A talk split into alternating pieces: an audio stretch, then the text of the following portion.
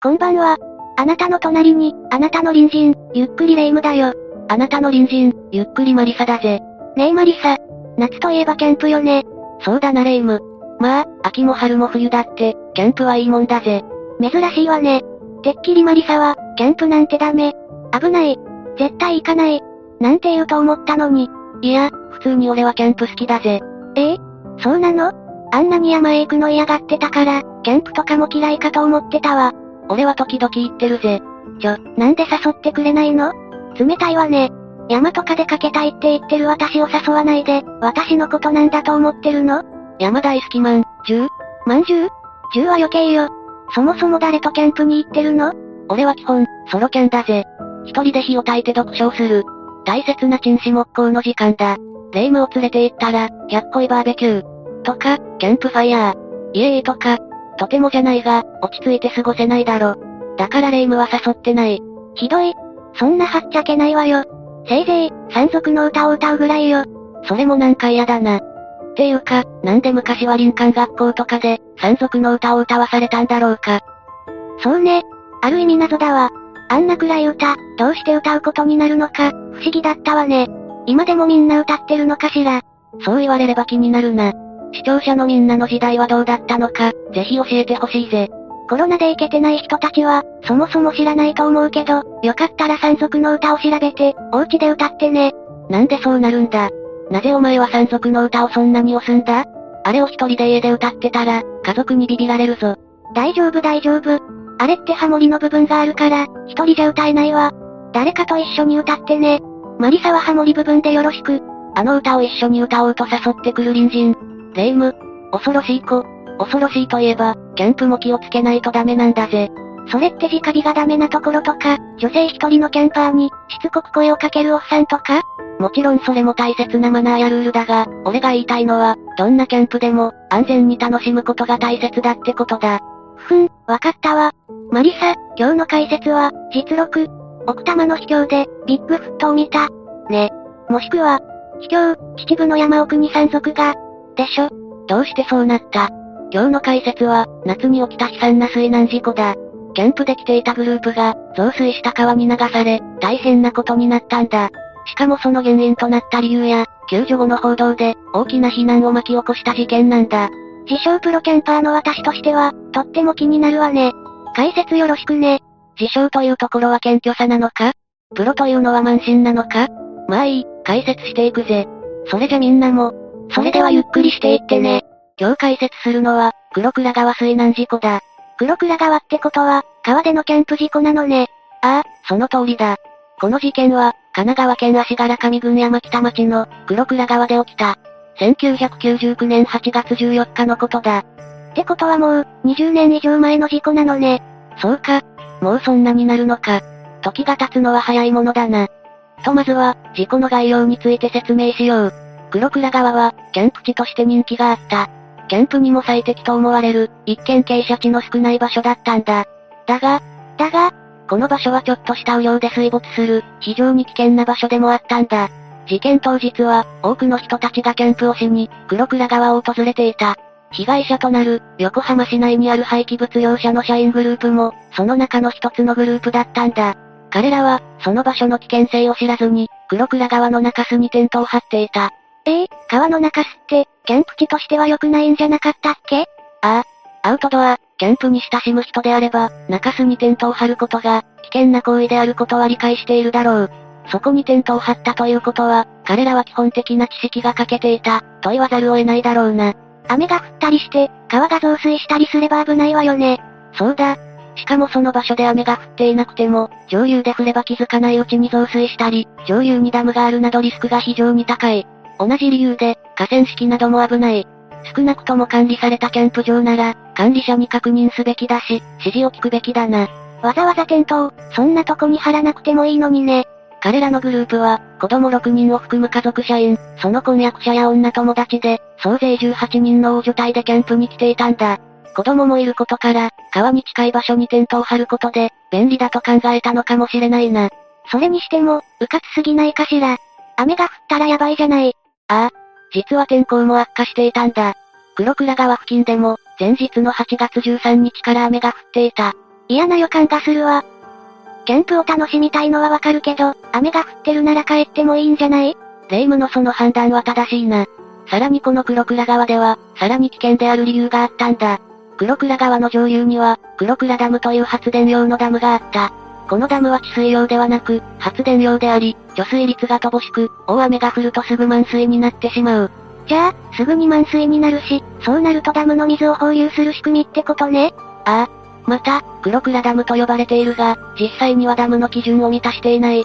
発電用の水を取るための、取水石と呼ばれる、小規模なものだったんだ。また、黒倉川の上流は雨量が多く、急峻な地形で、少しの降雨で水が黒倉川に集中する、危険度が高い場所となっていたんだ。それってやばい状況が重なってるわね。当然危険だと判断した自治体は、午後から避難するように、周知を始める。ここで13日の時系列を見てみよう。15時頃から雨が降り始める。遭難した横浜市内の一行を含め、黒倉川ではこの日、キャンプ指定地の外側6カ所に、50針ほどのテントが張られていたそうだ。結構な数ね。キャンプ地としては、人気があったのね。でも、キャンプ指定地じゃないところに、張ってるってとこがあれね。まあ、混雑していたなど、色々事情があったのかもしれない。だが、あまり褒められた行為ではないな。15時20分頃からダム管理職員が、1回目の巡視を行っている。残っていた行楽客にハンドマイクで、増水と水位上昇の危険性を警告したんだ。みんな素直に従ったの？ああ。退避を促すと、大部分の行楽客はこの警告に従って、水際から退避したんだ。一方で、事故に遭った一行はそのまま居座った。警告をした職員に対するグループの反応は、冷ややかだったと報道されている。15時過ぎだし、バーベキューした後で、お酒も飲んでたら、百科って感じで、言うこと聞かない人もいそうよね。霊夢と一緒だな。そして16時50分には、神奈川県に、大雨洪水注意報が発表される。ちょっと危ないんじゃないの ?19 時頃になり、一行25人のうち4人は、日帰り参加のため帰宅している。この4人は難を逃れることになった。私はキャンプは止まらないと、納得できない派だから危ないわね。19時35分頃には雨足が激しくなり、5キロ上流の黒倉ダムが、放流予告のサイレンを鳴らしている。黒倉ダムは、放流が必要となった場合はサイレンを流し、注意を呼びかけていたんだ。近隣の住民はこのことを知っており、実際、事件が発生した際にも、キャンプをしている人々に注意を促していたそうだ。霊夢は大丈夫か？さすがに私も、そんな状況なら避難するわよ。19時50分頃、ダム管理職員が2回目の巡視を行う。未だに退去していない一行に直接、中洲から退避するよう勧告したんだが、彼らは退去しなかったんだ。いやいや、やばいでしょ。私でも避難するわよ。根性があるのか、アホなのか。20時6分になり、ダム管理事務所は、これ以上は危険、と判断する。そこで、警察官からも退去命令をしてもらうため、神奈川県警察、松田警察署に通報したんだ。そして20時20分には、黒倉ダムが放流を開始する。早く避難しないと危ないわよ。21時10分になり、ダム管理職員と通報を受けた警察官が、退避勧告を行うんだ。すでに中洲と岸辺の間の水流は勢いを増しており、直接勧告することは不可能となっていたそうだ。なので、中洲に向けて拡声器で伝えたそうだ。もうそんなに水が、一刻を争うんじゃないの？早く逃げないと。その勧告を受けて、一行のうち比較的年齢の高い社員とその妻が、指示に応じて中洲を離れ、自動車に退避した。その後、警察が中洲に向かい拡声器を用いて、安否と人数を確認したんだが、彼らからは、大丈夫。という反応だけが返ってきたそうだ。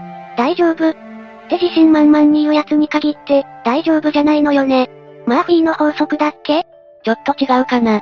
レイム、俺はマーフィーが誰かよく知らんが、とりあえずマーフィーに謝れ。どうもすみません。マーフィーさん。と話がそれたな。現状それ以上対応が取れない警察官は、万が一の場合は、後方の山に避難するよう伝えた。この後、この人たちは遭難してしまうんでしょ？何度も逃げるチャンスがあったにもかかわらず、なぜ彼らは退避しなかったの？そうだな。事故自体は本当に残念なんだが、そこには彼らの言動として報道された、そのことが関係しているだろう。後にネットでは、DQN の川流れとして、あまりに有名になってしまった、彼らの言動とはどんなものだったのか見てみよう。DQN の川流れひどい言われようね。どういう状況だったの？まず最初にダム管理職員から、サイレンが鳴りましたよね。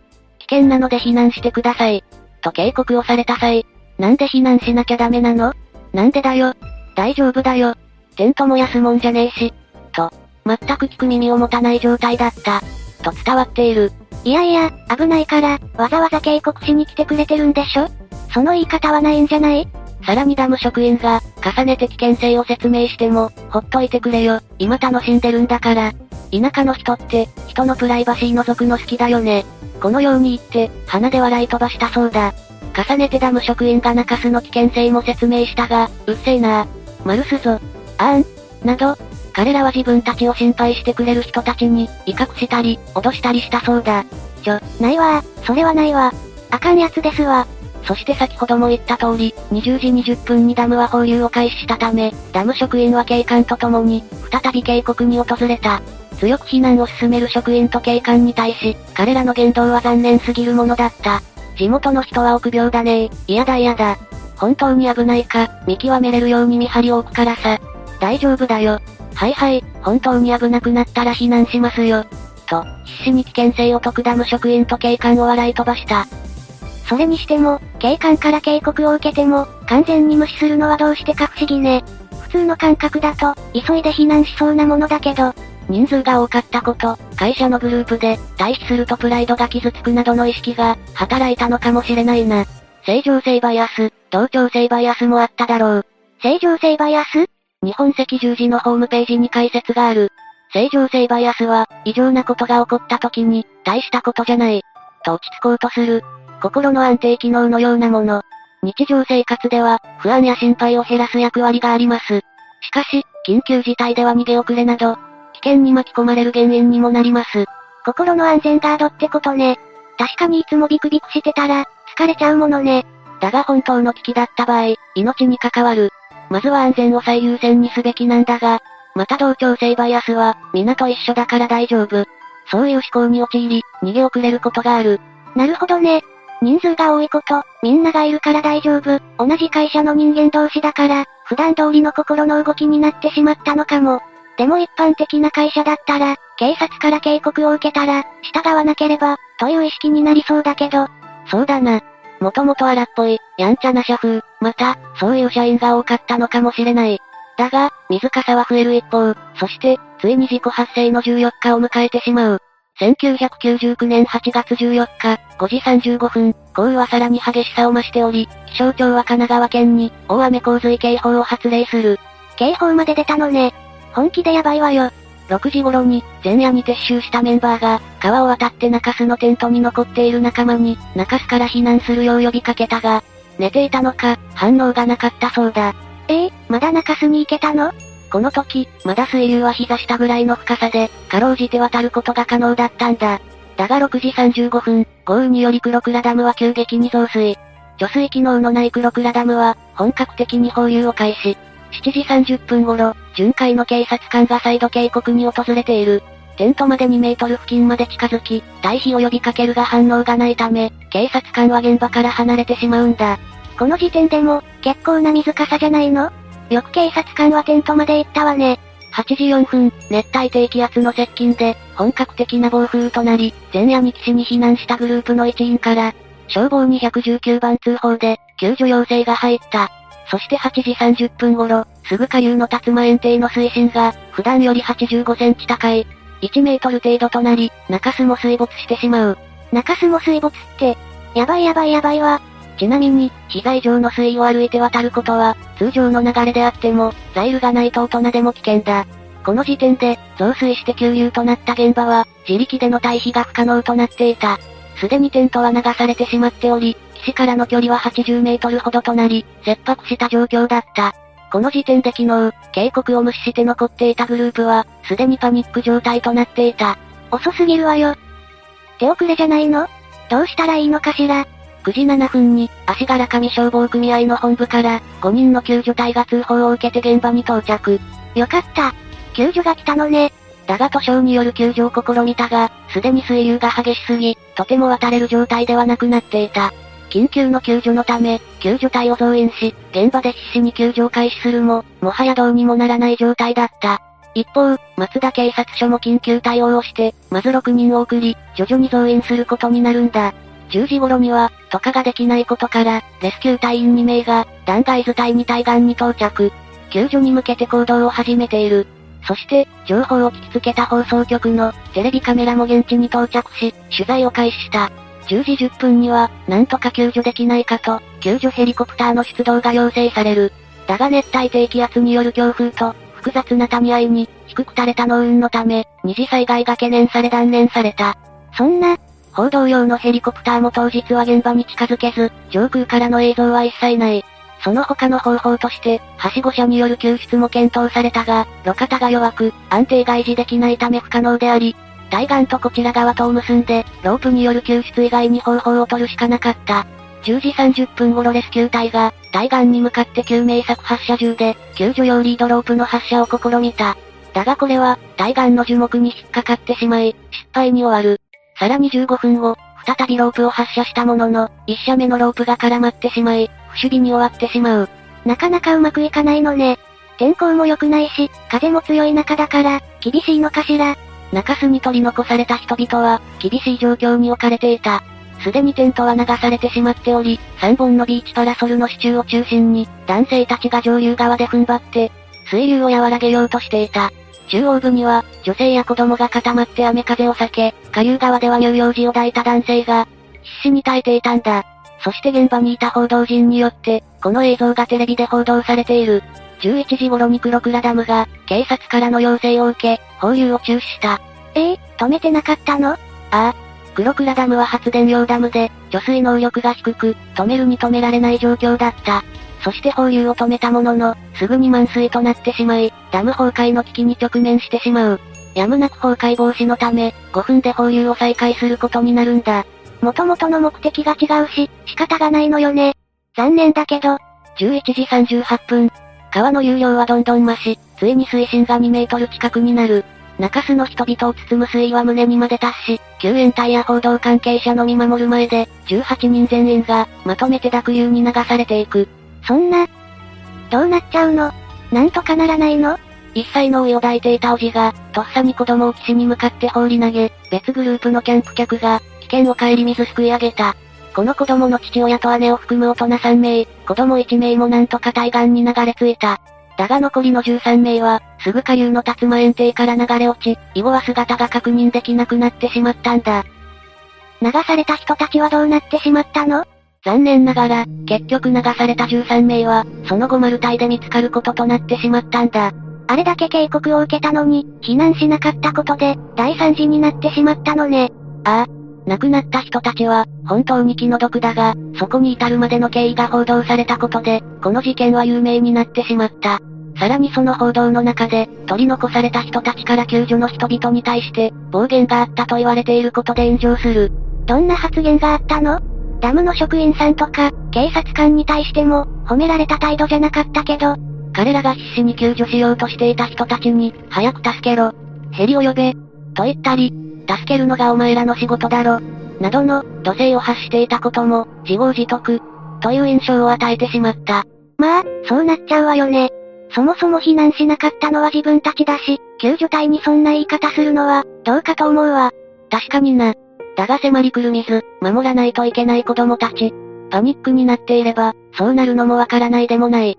でも何度も注意を受けても避難せず、危機に自ら陥って、そんな態度を取るなんて、報道を見ていた人たちは、彼ら被災者に対し、いい感情を抱くはずないから、ネットで炎上することになったんじゃないの？ああ。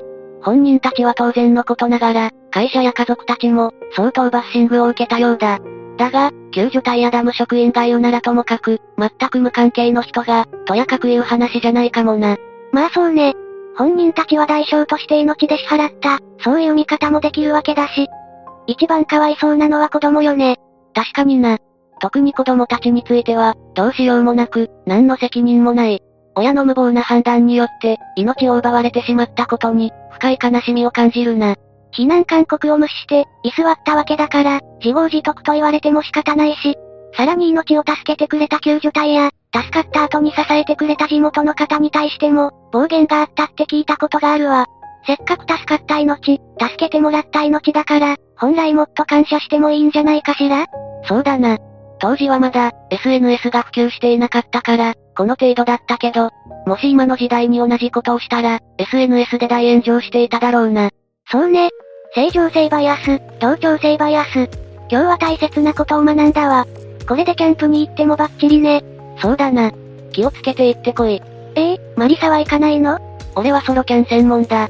一緒に行ってもいいが、現地では別行動だぜ。それじゃ意味ないじゃない。まあいいわ。まずはキャンプ道具を揃えるところからだし。準備準備と。そういえばマリサは、山賊の歌、歌えるの？歌えるが、歌いたくはないな。そう？キャンプまでに練習しといてね。あと、キャンプダホイもよろしく。いや、ソロキャンで歌わないだろ。まあまあ、いいじゃない。一緒にいなくてもいいから、歌は一緒に歌ってよ。どうかしてるぞレイム。キャンプ場で一人で歌ってる奴がいたら、俺は帰るぜ。またまた本当は楽しみでしょ。何のホラー映画だよ。キャンプダホイとか歌ってたら、最初にやられそうだぜ。まあ、楽しみにしといてよ。ふふ。お、おう。今日の解説はここまでだ。次回までのお別れだ。それまで皆が、無事に過ごしていることを祈ってるぜ。キャンプ場の隣人にも、十分気をつけてね。私たちみたいないい隣人だけじゃないわよ。歌う隣人も迷惑だが、それじゃ、次回も俺たちの隣人として、ゆっくりしていってね。